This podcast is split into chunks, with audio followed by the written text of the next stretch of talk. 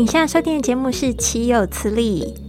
这个 podcast 的主角是我的父亲，他是一位住在高雄，已经学习法律将近六十年。这边我就用我小时候最喜欢的偶像李麦克来称呼他好了。李麦克呢，靠着自学成才，成为律师，拥有超多故事的他，今年已经八十岁了。他有一个心愿呢，就是可以帮助更多人去理解法律，并且透过这些法律小故事里面得到鼓励。本集节目我们收到听众来信了。这位听众廖先生，他在树德上班当司机，却发生了一件这个劳工的纠纷。那这边你会听到李麦克跟廖先生一起对话，然后呢，也希望可以帮助他解决问题。同时呢，因为这一年头真的是赚钱好困难啊，希望各位老公呢也可以就是好好的维护自己的权益。那如果碰到这样的纠纷的时候，应该要怎么做呢？别忘了继续听到最后哟。呃，我女儿大概有给我说了一下了哈，所以你现在遭遇的问题，你一一第一个程序呀哈，一定要向劳工局申诉啊。那劳工局，你的申要写一个申诉书啊。呃，申诉 问题就是你跟我讲的说，呃，上法庭这个数字声明，那么这个问题就在申诉书里面，你要写写出你的诉求啊，好，诉求是什么？就是说，呃，雇主。就是这个这个公司雇佣你在哪一个方面里面遭受你遭受的损失，比如说你呃中午加班啊没没有休息，那么没有休息你要举出数市政这个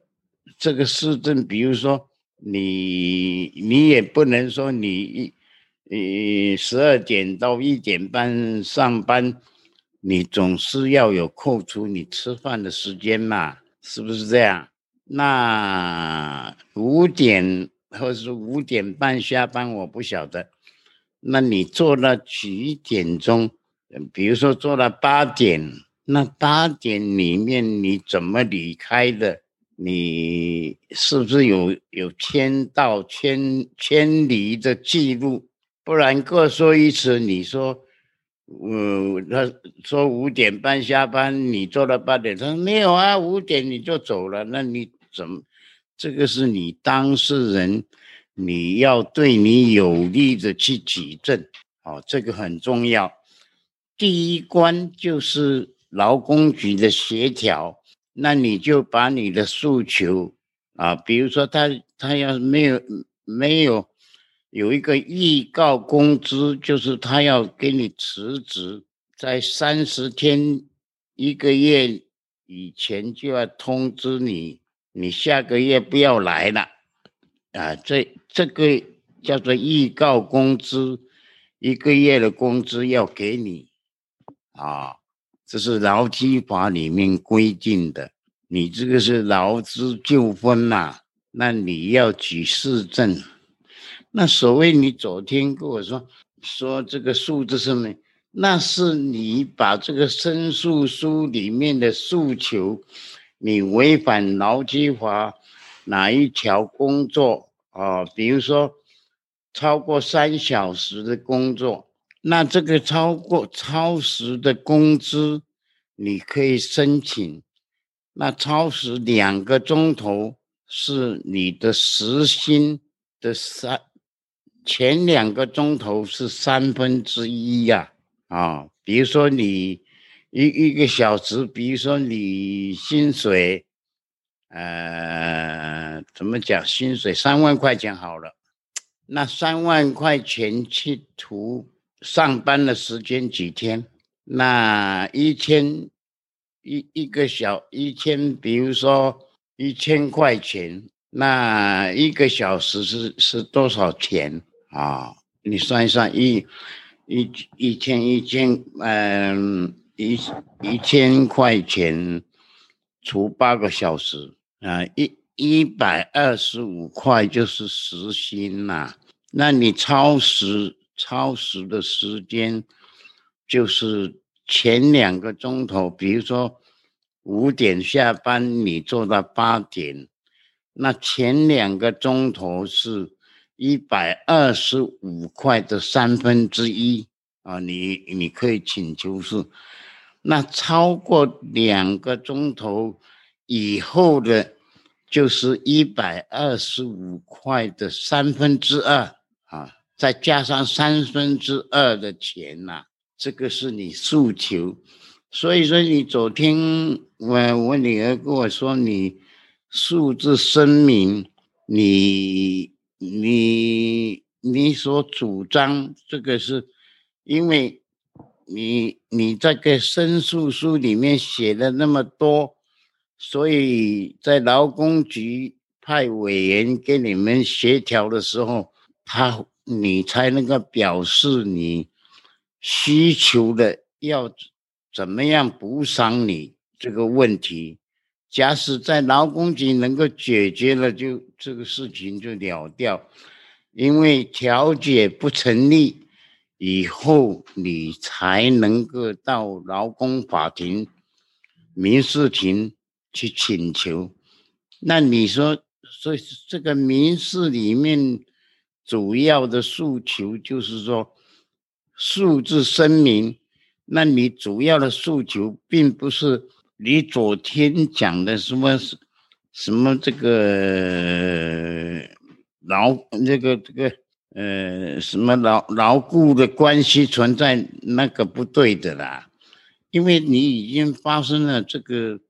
摩擦了以后，你可能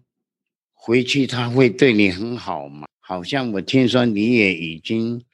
经已经向劳工局检举。劳工局也派人去调查他，那你说要牢固关系存在，那等于说你希望他继续雇佣你的意思？我我认为这个是不对的主张啊！你主张的诉求是你，他应该你，我不晓得你在那个公司就职多久了啊？那你超时工作？应该就这么计算起来是多少？这叫数字声明。被告应支付原告新台币多少多少钱？这个叫数字声明。所谓数字声明，就是你打这个官司，你的诉求是什么？叫做数字声明，告诉的诉了。告诉。哎，数字声明，他廖先生也懂了一点了。所以民事里面是主张。你原告告他，你要负责举证他违法的事证，法官才能够去判断谁对谁错。但是你原告要有负举证之责任。我刚才讲，比如说五点下班，那你做到八点，八点怎么去证明你做到八点？是不是有签退的记录？跟跟那个李爸爸报告一下，就是我目前想要就是是确认雇佣关系成立了。那之所以会这样，主要是认为说，嗯，其实我觉得回去工作才会让整个劳工环境越来越好。不然的话，其实目前我看到的状况就是，呃，公司就是把我们当做免洗筷嘛，就是你如果不接受的话，那他就在找下一个，那就是，呃，我觉得大多数的司机都是，呃，遇到了他都只会辞职，然后，然后摸摸鼻子走人。那这样子对于整个整个劳工环境不会改善。那我觉得说就是要站出来，然后回复回去工作，然后让让公司依照就是劳基法，就是依照基本的法律去走这样。那。呃，我我我也知道，就是呃，举证之所在，败诉之所在。我也知道，就是民事诉讼举证的重要性，所以，嗯，我们公司像我们出车的时候，车上是有，呃，配备 GPS 的定位，所以公司可以很明确的知道说你中午到底有没有休息，然后你的车辆到底是否目前在行驶，然后你的你是否熄火，然后你它会有整个报表。那那间公司是叫做卫星权的公司，它是一间，嗯，另外的公司，然后等于说。这这个这个报表的整个报表是放在云端，会有一年的时间。那嗯，我们每次出车的时候，我们都还会再填写那个配送日程表，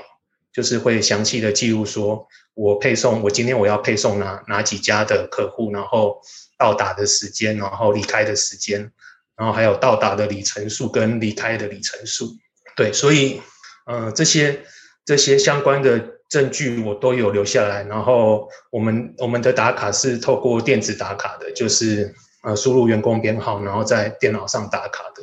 然后后续的话，应该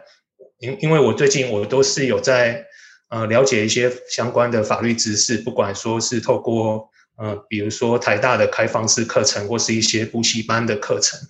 那我都自己有在进修，才会知道说，如果说之后要要走走上。呃，诉讼的程序的话，可能会需要去明确的定义说诉之声明，然后诉讼标的这些的法律要件。那但是我也知道说，像劳工局的调解基本上是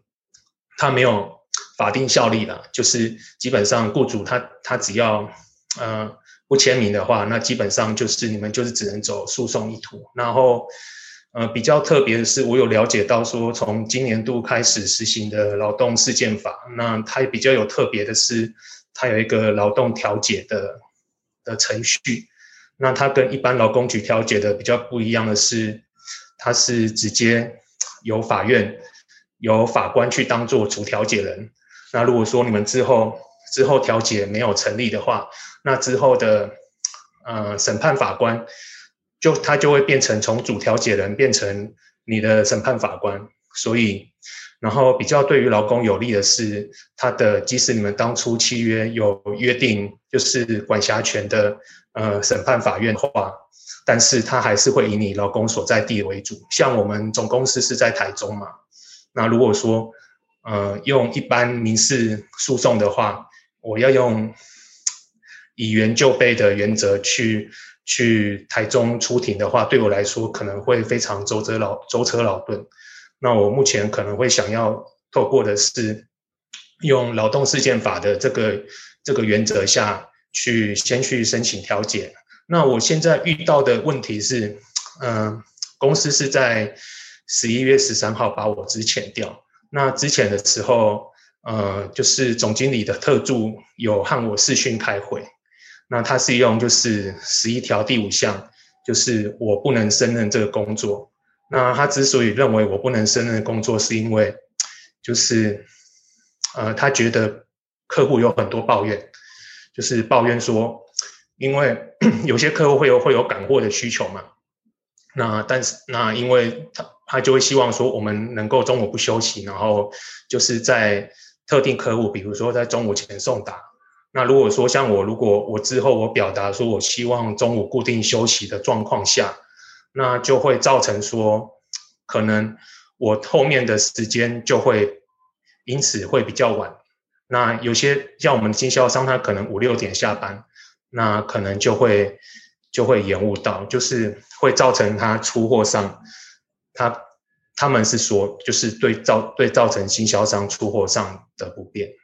那我是有跟科公司表达说，那如果说有这种状况的话，我是可以，就是不用去，呃，依照路程的顺路与否，像这种特殊的经销商状况的话，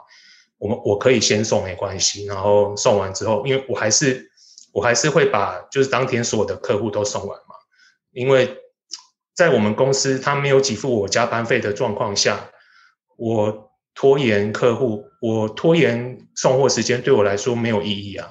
因为公司也没有给付我加班费。然后，嗯，现在现在应该是说，如果说以法律来说，比较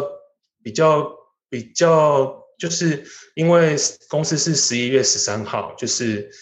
呃，特助跟我开会的时候就提到说，要把我之前，然后以劳基法第十一条第第五款，就是我不适任的原因，把我之前掉。然后当初，呃，我是有特别跟特助确认说，那我之后会不会有谋职假的问题？就是就像你说的预告工时嘛，就是因为我有满三个月了，然后会有十天的的预告工时。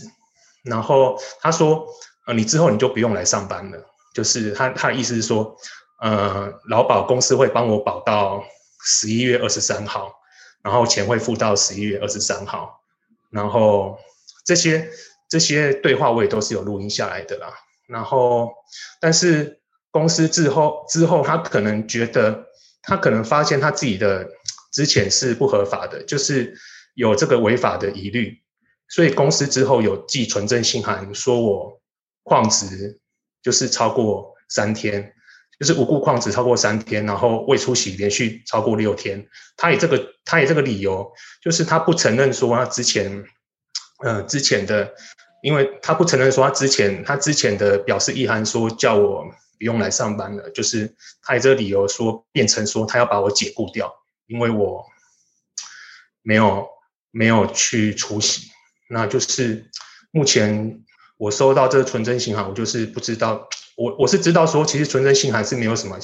效用啊，就是我我可以不理他，然后我一样去提起我的诉讼。那我那我就是不知道说，如果我现在我是要以呃确认雇佣关系存在的前提下去去进行这个诉讼的话，那我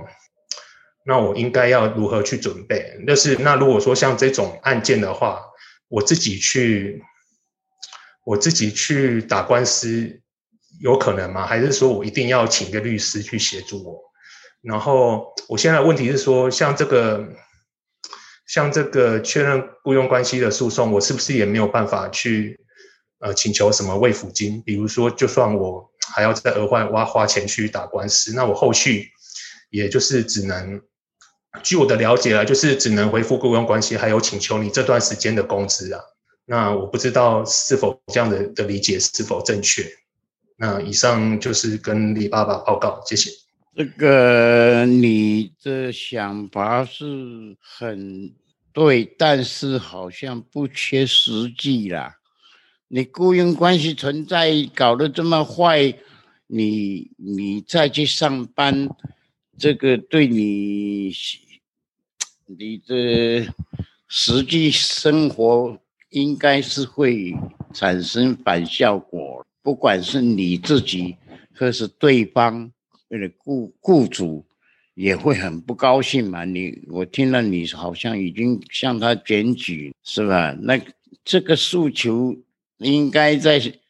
在诉讼里面。这个主张好像不很好啊！啊，你的意思我我了解说，假使我我我我继续上班，希望能够改变环境，那这个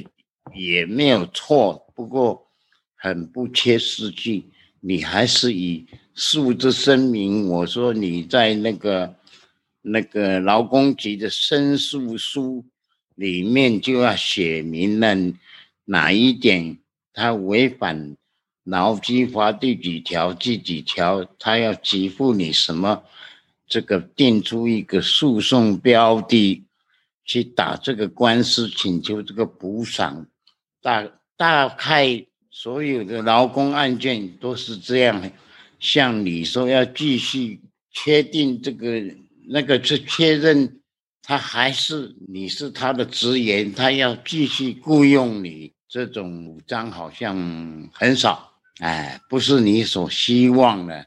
是吧？我要回去以后，不要说下一个人又遭受我这个要求转这个局势，这个是很理想不错，但是不切实际。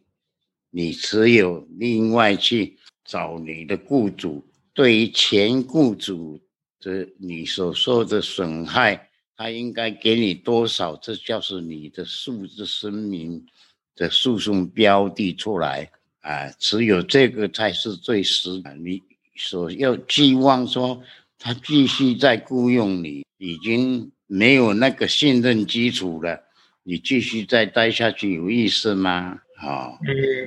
那了解。你说，你说，嗯，我了解，我了解您的意思的。但是其实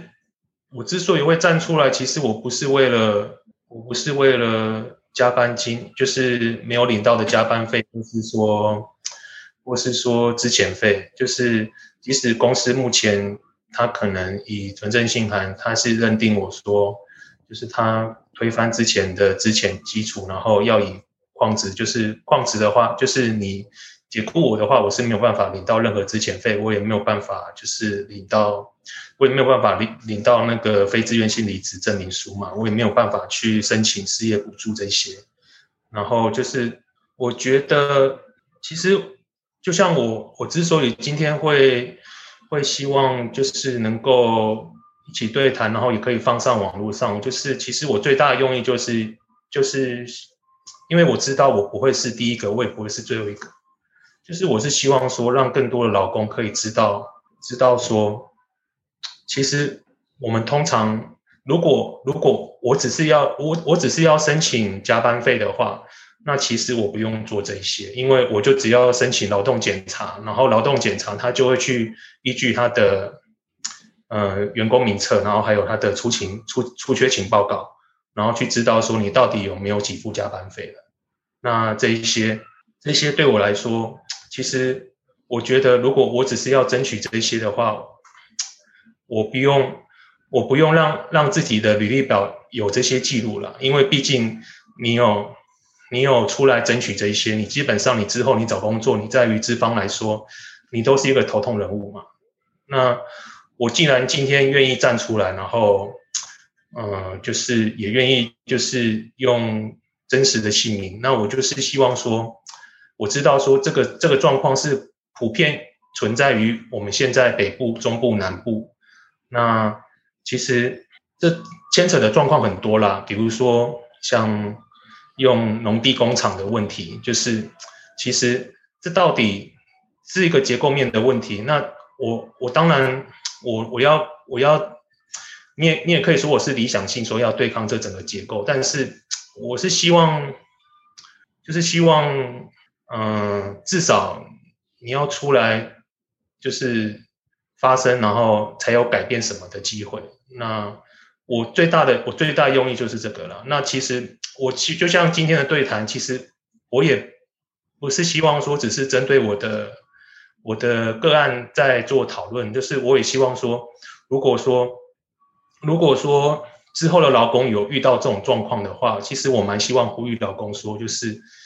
嗯，如果你真的发现雇主有这种状况的话，你要先事先先先做好举证，那就是先把要收集的资料先收集收集齐全。那因为之后我知道诉讼民事诉讼的话，举证的责任是非常重要。那我我之所以今天会站出来，我就是希望能够，因为说真的，如果只是让雇主给付你加班费。这些对他来说不痛不痒，而且甚至对他来说，在在目前的劳劳退薪制下，之前费也没有多少。就是因为，嗯，我还可以提到了，我我可以确认，我我们我们的公司是，嗯，高薪低报，就是他没有他没有依法去投保，去按时按照实际的给给给付给你的薪资去投保那个你的。呃劳保的投保金额，所以就会造成这个会问题，会造成你说，好，今天就算他之前你，然后你之后你想要申请失业补助，因为它是按照你半年的平均值去计算，那你就会造成你资你平均值的六成去当做你失业给付的金额，那就会造成你请你的金额会会少很多，因为我们我们我们目前的状况是就是底薪很低嘛。然后他会给你一个采集奖金，那采集奖金是固定每个月都会发送的，就是看照看你运送货物的大小，然后一裁的话是三十公分乘以三十公分，那一裁这个三十公分乘以三十公分的正正立方体的奖金是一点二块，那但是这个还不包含说这个东西到底重不重，比如说像我们的产品很多都是工业用的工作桌，然后还有铁柜。那这种东西，就算它很重，体积不大的状况下，你的财期奖金很少，你还是要把它送达。那我觉得，我觉得我想要我想要表达的是说，其实，呃，不管我今天的个案，我到底要不要去申请恢复雇佣关系啊？其实我也有可能就是依照我的财力，我可能没有没有这个经济能力去打官司啊，然后。就是我只是想要，我只是想要，就是今天的探讨是说，如果劳工遇到这种状况，那甚至你看，像雇主他原本说好说之前你，然后到最后他发传真信函说说你无故旷职，要解雇你，基本上我们劳工是非常弱势的。那这种状况，如果说我们只能跟雇主去去打官司，去请求，去请求这个加班费。基本上，我觉得没有没有没有劳工会这样做了，对啊。那其实我想表达的只是这个，就是我的个案，我我的个案，因为我知道说，我知道说我在那边短短的三个月嘛，就有很多司机来来去去的。那我也我也我也看到，因为 PTT 的八卦版上面有有就是有乡民张贴。我的那个新闻，然后又有人回复嘛，就是说他之前在树德的经验，就是真的行政人员都没有加班费，然后司机都是需要搬这些重的东西，然后所以说司机的流动率非常高。那我相信说，我相信说，因为毕竟树德不是一个小公司啊，就是享受社会的资源，然后更不要说我们在中部的中部的工厂是。从农地变成工业用地，那这些这些享受享受社会资源，然后又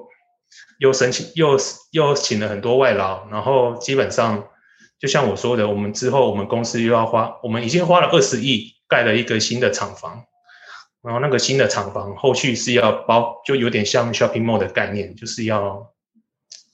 要去招商啊，然后里面里面有。比如说那个那个那个厂房得了很多得了什么建筑奖啊，就是那个厂房的设计是非常新颖的啦。那那我那我我的意思是说，就是呃，其实呃，资方不是没有能力去照顾老公，只是而且我相信这些这些问题资方也不是看不到，因为就像我跟你提到的，我们每台货车上面都有配备 GPS 的定位系统，今天。呃，主管跟老板，呃，他可以非常清楚的知道说我们目前人在哪里，然后这个这辆车子休息多久，然后有没有移动，然后，所以我想表达是这个啦，就是其实其实其实资方对于我们劳方的控制权是非常大的。我们要出车，每每天早上出车前，我们先写好呃配送日程表，然后把要配送的。厂商名字先写上去，然后要拍照起来，PO 到群组上。那群组里面就包含了董事长、总经理，然后还有呃总公司的一级主管，然后还有南南部的主管这样子。我的意思是说，其实我们劳工是在整个工作环境是非常弱势的。然后在这个弱势的状况下，即使遇到这种大公司，我们还是没有办法，没有办法，就是照着劳基法获得。最基本的保障，然后你出来，你出来，你出来反抗的时候，基本上，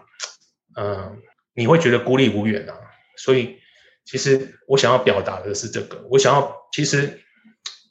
其实我想要表达的是这个，因为其实我不确定我之后到底是不是真的会，真的会提出告诉，就像，就像我这几天，我我就我就只能装作装作。我还是有上班，然后出门，然后在外面，就是待到晚上再回家这样。廖先生，你目前已经没没有在这个公司上班了嘛？是不是这样？对啊，因为因为就像我跟您报告的，十一月十三号被通知被。总经理特助用视讯会议通知之前之后，他就告诉我，就是因为十一月十三号就是星期五嘛，他就告诉我之后就不用来了。那所以说十一月十一月十三号星期五，我准时五点半打卡下班之后，我就没有到公司。那你说在诉讼方面，你这个情形可以去找这个法律辅助会，他会派一个律师。我这个我我有去了解了，但是我知道以我的以我的那个以我的身份，他是我他是不符合的，因为他有一些，比如说就是。它有一些要件，你才能才能，他才能帮你免费诉讼。就是比如说你是低收入户或是原住民什么的弱势这种状况，这个这个方面我有去了解，但是我是不符合的。哦哦哦，我还我还是因为我这个劳工案件，我也解了不不少这个诉讼了。但是就是没有人像你的主张说要确认牢固关系的存在呀，啊，那是那个是确认之诉，跟你的诉求请求就是诉的声明的那个范围好像不大一样，啊，你你这样想法是一个理想，好像不切实际啊。因为牢固关系已经用坏了，你你认为你你再继续上边，他可能改变方式吗？你要求转这个这个局势，我看不是，那是理想主义，不是不是现实主义。现实你要赶快去另外去去找雇主，把你的技术你。运用在你的生活上，这个才是符符合实际的啊！我只能提供你这个意见，其他的我也我也没有办法了。好，好，谢谢，谢谢你啊。好的，谢谢，谢谢，谢谢爸爸。我刚才因为我今天有一点技术上的问题，我自己没有戴耳机，但所以我就靠很近在。听啊，其实我觉得，也就是我我爸爸就是很希望可以为你解决问题，然后你是很希望说，哎，你现在这样出来，然后也是为大家就是提供一个这样子的空间，然后可以去知道说你的为难处，还有你也可以想到说，所有老公可能会有一样的状况，就是他们并没有办法去。花钱去打官司，对不对？就要那一点点加班费，或者是说要讨回一点公道，跟一个那么大的企业似乎是有一点困难，是吧？是这样子，对吧？嗯，对，对啊。不过还是非常开心，你跟我爸爸有一个这样子的对话。好帅哦！看你那边拿麦克风那样，真的很有意思。对啊，那你还有什么样子的，就是问题吗？你接下来下一步想要怎么做呢？嗯，下一步我可能就是可能还会再再询问一下，就是其他的，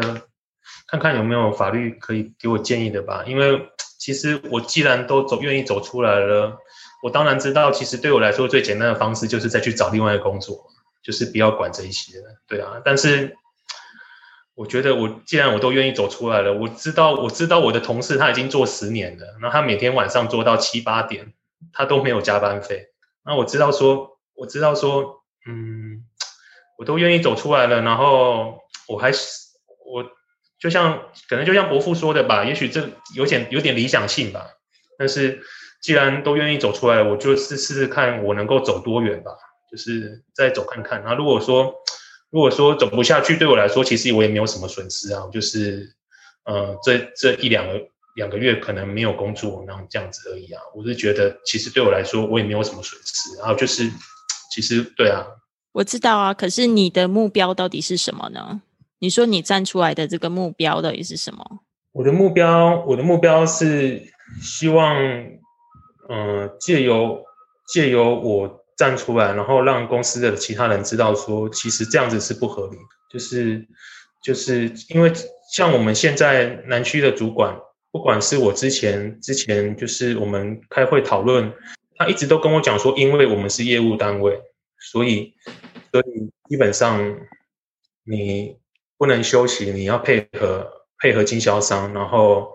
你种种的种种的。种种对你的要求都是因为我们是业务单位，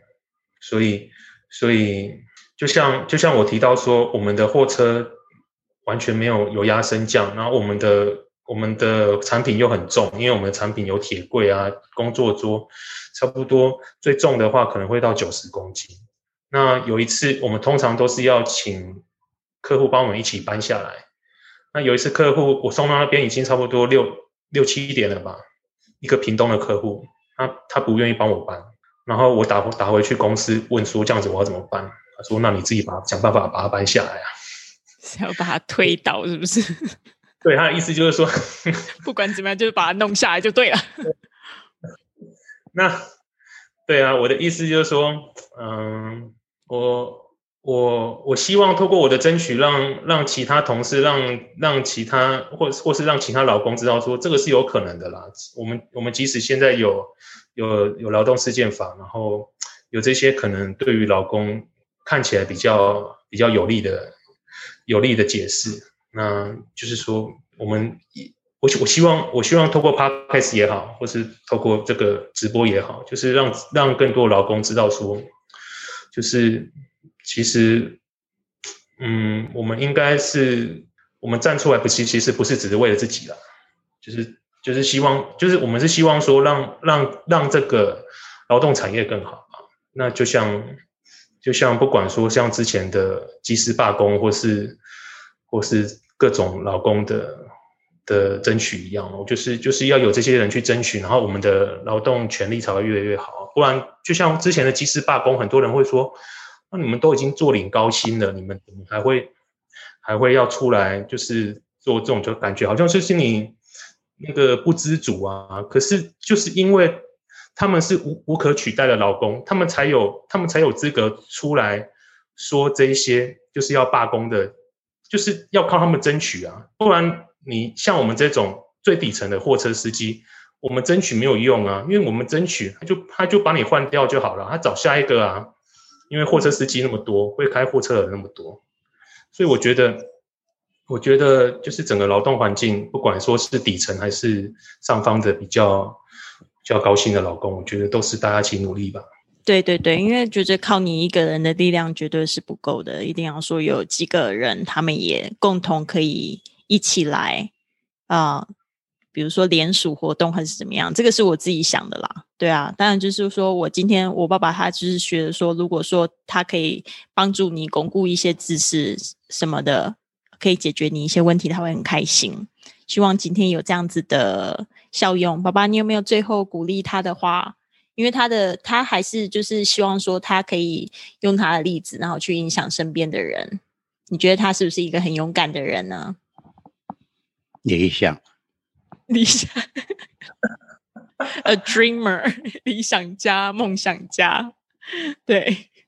那你要鼓励他一下。嗯，诉讼你可以去买一本劳劳动基准法的书据补助你，也不一定说你一定要请律师才能够打赢呐。哦，这个我对对你的鼓励，好像你也很深入在研究啊。那么再看看劳动基准法里面的规则，那就是说很很欣赏你的理想啦。但是现实归现实啦，因为你说怎劳来这个资方怎么样，你。你不会假头咯，要要叫这人买去假假头咯，这是一个现实面嘛？哦，你要求转这个是理想哦。我希望你还是面对现实，因为总要活下去，总要生活嘛。这是这个是在主要的问题嘛，对不对？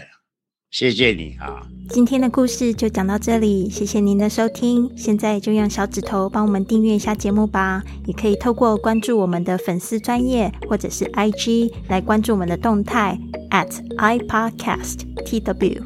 或学习制作一个这样子的 podcast 节目，也可以透过私信给李麦克询问你的法律问题。我们希望呢，可以在未来的节目帮助您解答。别忘了，这个世界需要你的独特天赋来变得更好哟。